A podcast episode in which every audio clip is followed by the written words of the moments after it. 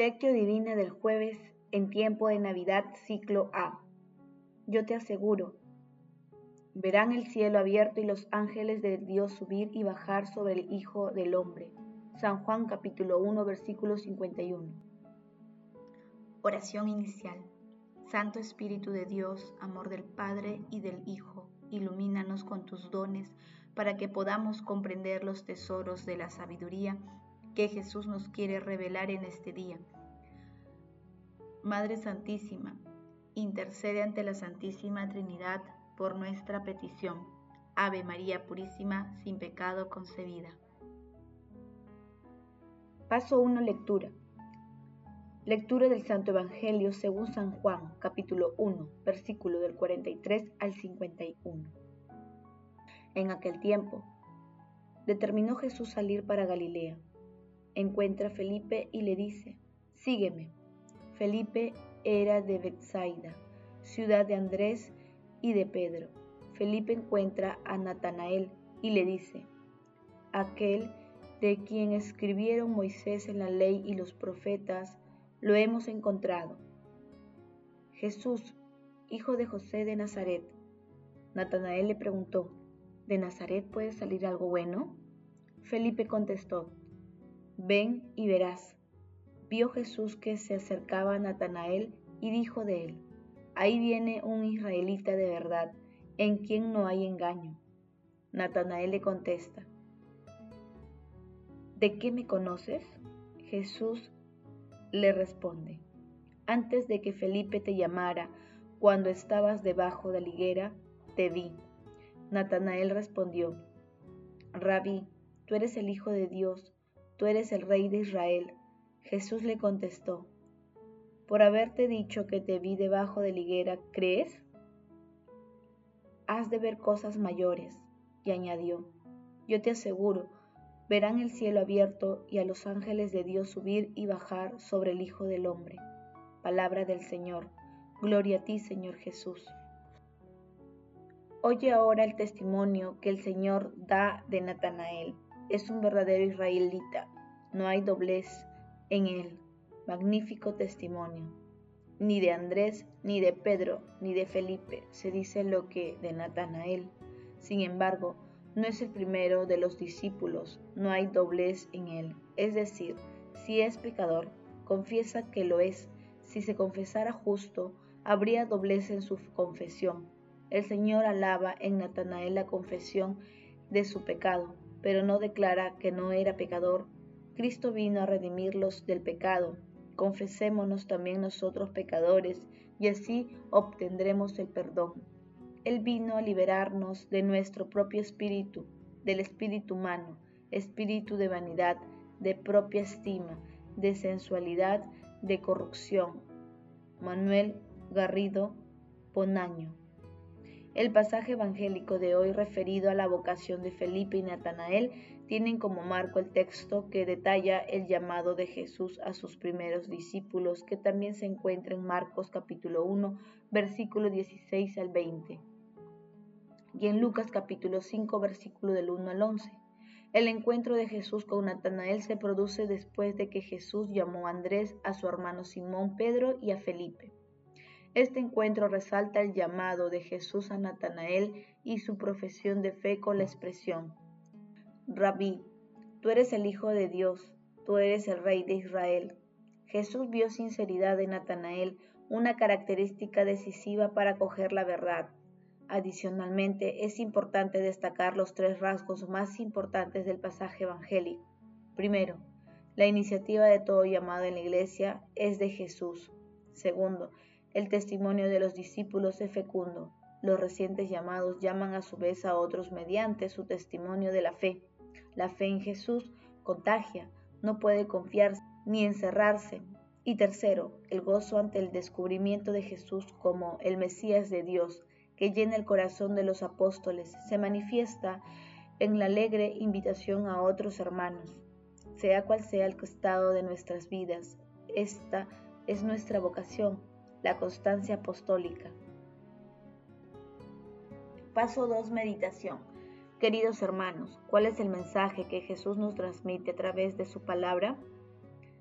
Señor Jesús, tu mirada que revela tu humanidad y tu divinidad nos ayude a acercarnos a ti con mirada sencilla y sincera, con la de tus primeros discípulos, para tener siempre confianza en cada hombre, nuestro hermano. Sevini Cabra. Así como Natanael, Jesús nos llama a todos a salir debajo de la higuera, apartarnos de toda costumbre mundana para seguirle y purificar nuestras almas. El llamado de Jesús es claro y elocuente, pero muchas veces no lo distinguimos y dejamos que sea callado por el ruido de las ideologías, conductas y modas que el rey de la mentira promueve y trata de imponer en el mundo. El amor, la misericordia y la luz de las enseñanzas de nuestro Señor Jesucristo son cautivadoras y nos plantean seriamente la opción de seguirle de manera radical, sea cual sea el estado de nuestras vidas. La promesa de Jesús a Natanael sigue vigente en la actualidad. Si seguimos a nuestro Señor Jesucristo, el Rey, el Rey de Gloria, nos promete señales de su divinidad en esta vida y nos ofrece la vida eterna como premio a un seguimiento verdadero y fiel. Haciendo silencio en nuestro corazón, respondamos, ¿somos capaces de hacer una profesión de fe reconociendo a nuestro Señor Jesucristo como dueño y Señor de nuestras vidas? Que las respuestas a estas preguntas nos permitan reconocer el llamado amoroso e incesante de nuestro Señor Jesucristo y nos ayude a ser fieles seguidores suyos. Jesús, María y José nos aman. Paso 3. Oración. Oh Dios, que con el nacimiento de tu unigénito has comenzado de modo admirable la redención de tu pueblo, te pedimos que concedas a tus fieles una fe tan sólida que, guiados por él, alcancemos el premio prometido de la gloria. Amado Jesús, te suplicamos nos otorgues la sinceridad y rectitud de corazón para reconocerte a través de nuestros hermanos más necesitados y acogerte cuando te acerques a nosotros. Espíritu Santo, derrama tu santa luz para que todos los pueblos acojan las enseñanzas de nuestro Señor Jesucristo y abriendo su corazón al verdadero amor, decidan creer en Él. Padre amoroso del pueblo, envíanos tus santos dones para ser reflejo de la humanidad y bondad de nuestro Señor Jesucristo.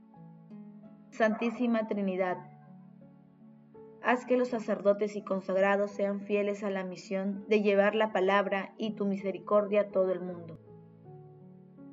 Amado Jesús, imploramos tu misericordia para que todas las almas del purgatorio hereden la vida eterna.